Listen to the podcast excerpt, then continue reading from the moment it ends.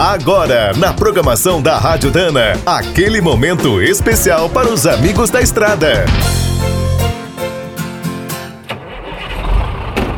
Está começando mais um minuto do caminhão. Fique por dentro das últimas notícias, histórias, dicas de manutenção e novas tecnologias.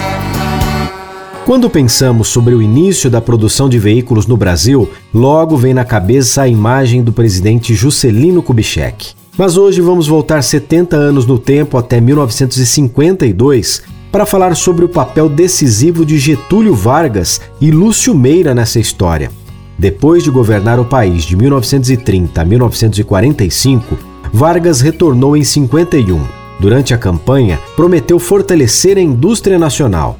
No dia 18 de março de 1952, foi criada a Subcomissão de Indústria Automobilística. Era parte da Comissão de Desenvolvimento Industrial.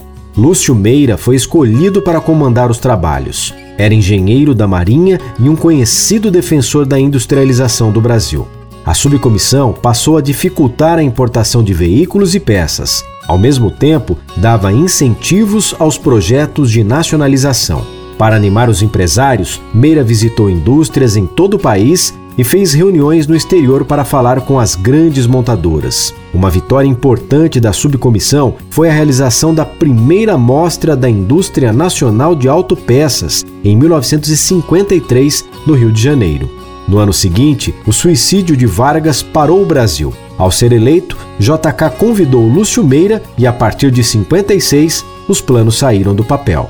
Quer saber mais sobre o mundo dos pesados? Visite minutodocaminhão.com.br. Aqui todo dia tem novidade para você.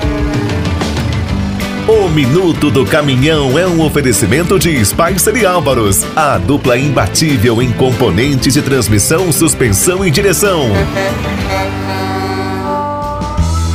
Quem é do trecho já sabe, para ficar bem informado, a Rádio Dana é sempre a melhor sintonia.